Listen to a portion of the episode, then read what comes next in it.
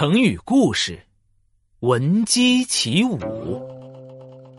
近代有个聪明的孩子，他的名字叫祖逖。祖逖一点儿也不喜欢读书，他的好朋友刘坤却天天都要读书。哎呀，祖逖，我不玩了，我要回家读书了。刘坤，你怎么天天都要读书啊？只有好好读书，以后才能当大官，为国家做贡献啊！长大后，刘坤果然当上了大官。祖逖心想，我也应该读点书，为国家做点贡献。于是他开始用功读书。后来，祖逖当上了和刘坤一样的官，而且他们还在同一个地方做事。两个好朋友更加亲密了，吃饭睡觉都在一起。祖逖，忙完了吗？快来练剑吧！唉，时间真是不够用啊！我刚忙完，这就来。这天半夜，祖逖睡得正香呢，突然被一阵响亮的叫声吵醒。他摇醒刘坤：“刘坤，快醒醒，快醒醒！你听，这是什么声音？”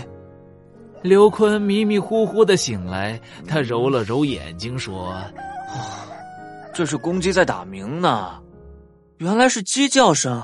我听老人说，半夜里听见公鸡打鸣不好，会有坏事发生。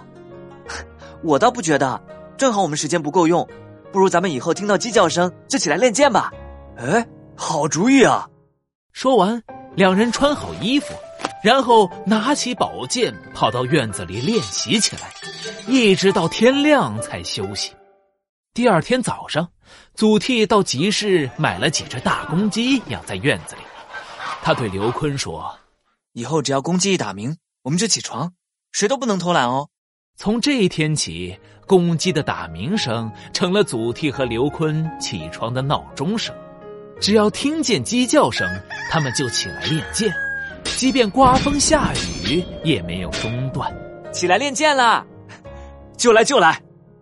就这样，祖逖和刘坤不断的努力，终于成为能文能武的大将军，为国家做出了很大的贡献。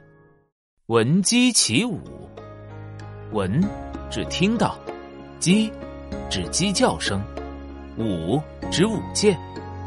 这个成语的意思是。听到鸡叫声就起床舞剑，比喻有理想的人努力奋斗。